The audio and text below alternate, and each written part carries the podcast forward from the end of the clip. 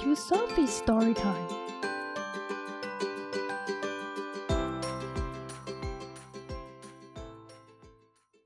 Today's story is Goodnight Moon by Margaret Wise Brown, pictures by Clement Hurd. In the great green room, there was a telephone and a red balloon and a picture of the cow jumping over the moon.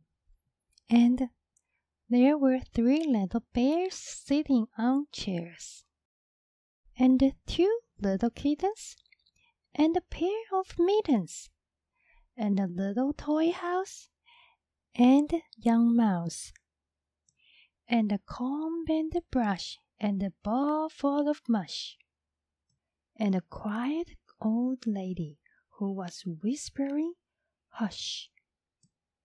Good night, room. Good night, moon.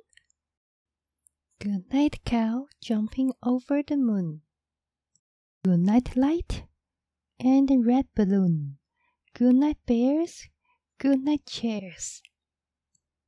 Good night, kittens and good night, mittens.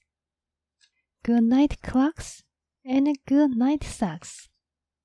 Good night, little house and good night, mouse.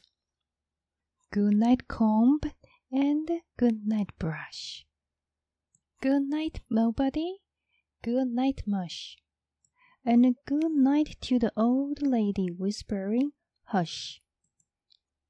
Good night, stars. Good night, airs. Good night, noises everywhere. The end.